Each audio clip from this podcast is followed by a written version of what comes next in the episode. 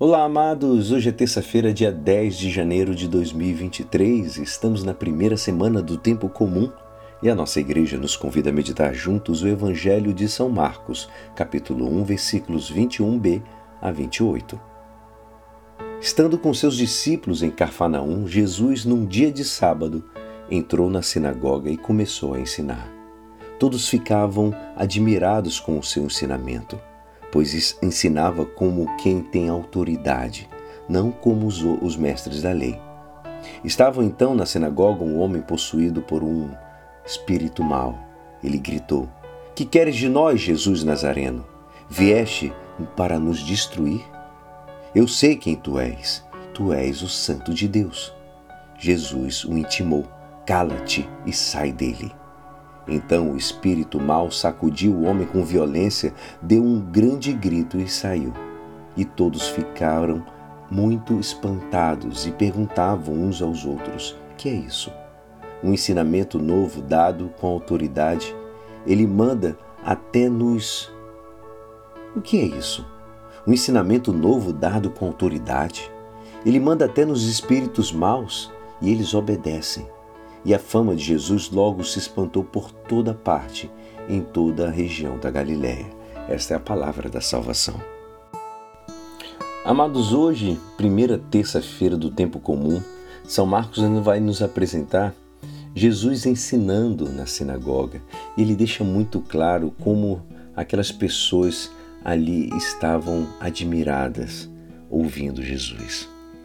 De um lado, não é uma doutrina, senão é um mestre não aquilo que se explica, senão aquele que o explica. E por outro lado, não é já um predicador visto globalmente, senão remarcado especificamente. Jesus ensinava com autoridade, nos diz. Quer dizer, com poder legítimo e irrecusável. Essa particularidade fica é, confirmada por meio de uma nítida contraposição. Ele diz: não como os escribas, os mestres. Mas no segundo momento, a cena de, da cura do homem possuído por um espírito maligno incorpora a motivação que admira aquele pessoal pelo dado doutrinal. Que é isto? Um ensinamento novo com autoridade, diz.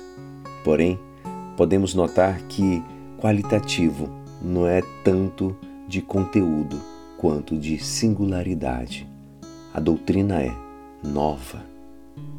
Esta é outra razão de contraste. Jesus comunica algo inaudito, ou seja, nunca como aqui este qualitativo tem sentido. Acrescentamos também uma terceira advertência, ou seja, a autoridade provém também do fato que Jesus, até os espíritos imundos, lhe obedecem.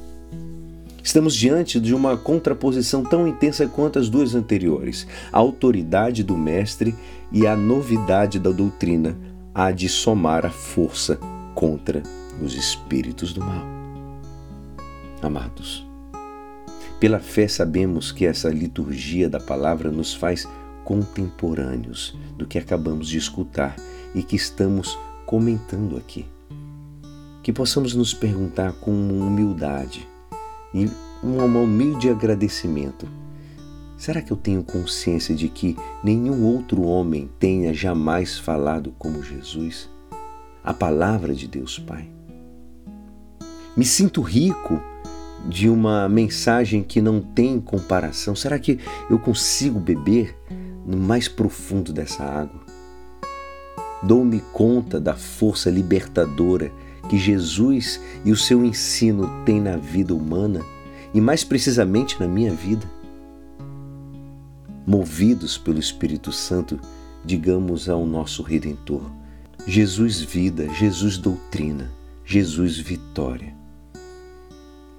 Que possamos viver na contínua maravilha do Senhor. Amados, até os espíritos imundos conseguiam ver naquele homem, reconhecer naquele homem a sua autoridade e o seu poder. E hoje nós, sabendo de tudo que nós temos, muitas vezes deixamos isso de lado.